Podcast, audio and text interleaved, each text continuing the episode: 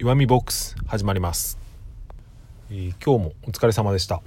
えー、どうも岩見です。今日は風が強かったですね、えー、あなたのところはどうだったでしょうか。最近はテレビを全く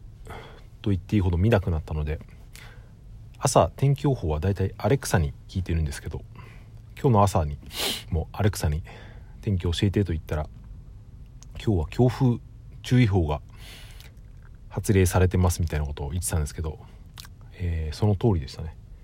風がビュンビュン吹いて、えー、寒い一日でしたが、えー、お疲れ様でした、え今日話してみたいことは、え Voicy よりも Radiotalk の方が楽しくなってきたっていう話をしてみたいと思います。僕はですねだいたい移動中、まあ、車の運転をしてたりする時に、え、流しながらラジオ代わりに Voicy とかこういった音声を聞くことが多いんですけど、えー、今まではですね Voicy を聞いてる時間が多かったんですよね。好きなチャンネルもたくさんありますし、えー、結構ヘビーユーザーだったと自分でも思うんですが、えー、ここ最近ですねは、まあ、もちろん Voicyもよく聞いてるんですけどそれと同じか、えー、それ以上にですね Radiotalkを聞いている時間の方が長くなってきたなというふうに気づいたんですよね。えー、まあ、 Voicyと Radiotalkの違いは何かっていうとですね、えー、こんなことを言うとですね、まあ、話してるトーカーさんとか運営の方にも、えー、怒られるかもしれないですけど、えー、野球でいうと1軍と2軍みたいな違いがあるんじゃないかと個人的には思ってますこれは個人の感想ですから、えー、まあ、 Voicyが、えー、野球でいうと1軍、えー、ラジオトークが、まあ、2軍と言っていいのか、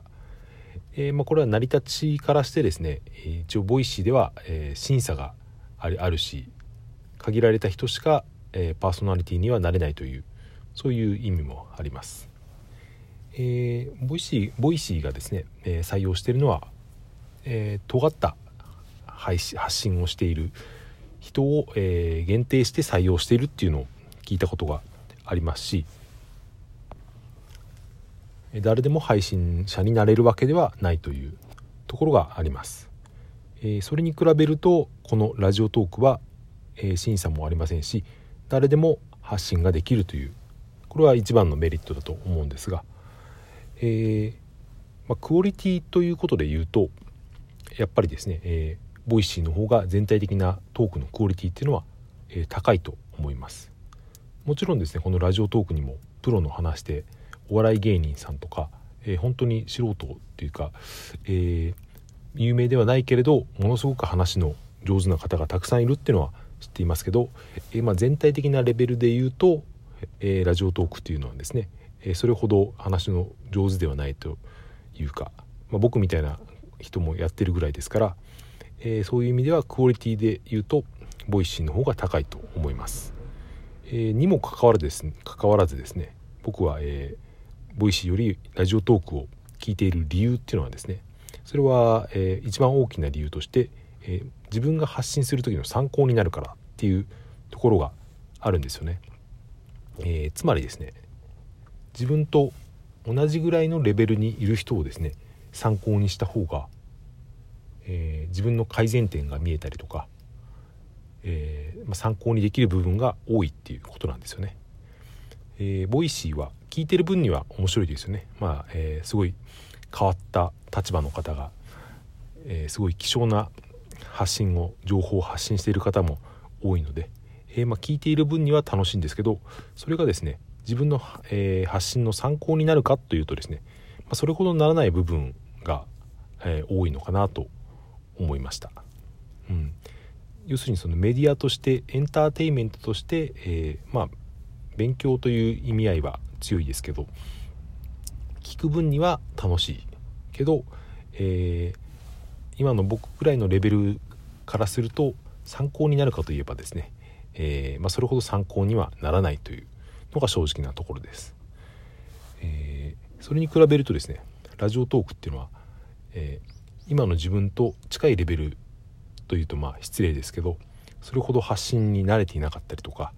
喋、えー、りがそれほど達者でない人とかですね、えー、特に尖った立場をですね実績とかを持っていない人もたくさんいますので僕はそういう人を結構聞いてるんですよね。名も知れないというか、えー、本当に割とそのラジオトークのアプリで下の方にですね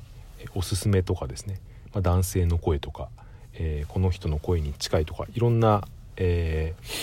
ー、紹介というかですね、えー、案内をしてくれますけど、まあ、それをですね無作為にちょっと気になるなっていうタイトルをつけてるような人だったりを再生してみてざーっと聞いてみてですねそういうことをやってます。それでですね、えー、まあ、自分と近いレベルであろうと、まあ、僕が勝手に思ってるだけかもしれないですけどそういう人たちの配信と自分の配信をですね聞き比べてみるとですね、えー、まあ、自分の改善点とかが、ね、客観的に見えてくるんですよね。自分の配信をより客観的に見れるっていうことがあると思うので、えー、それによってですね、えー、まあ、こういうところを直せばいいとかですね、うん、もしくはこれが問題だと思っていたけど他の人も同じような、えー、配信をしているけれど特に気にならないなっていう部分もあったりするんですよね。今日はですね、えー、聞き流していてたまたまですね、えー、名前は多分渡辺小鳥さんという方だったと思うんですけどその人の放送を聞いていたら、えー、こういう音声配信をやっている一つの理由はですね音声の入力音声入力のスキルを上げるためだみたいな話をしてたんですよね、えー、僕も結構割と似たようなですねことを考えていた部分があったのでああ同じようなことを考えている人がいるんだなというですね。ちょっと、えー、驚きに似たような感覚がありました。それと同時にですね、えー、まあ、こうやってなんとなくぼんやり思っていることをですねこうやって音声で発信してしまっても、えー、まあ、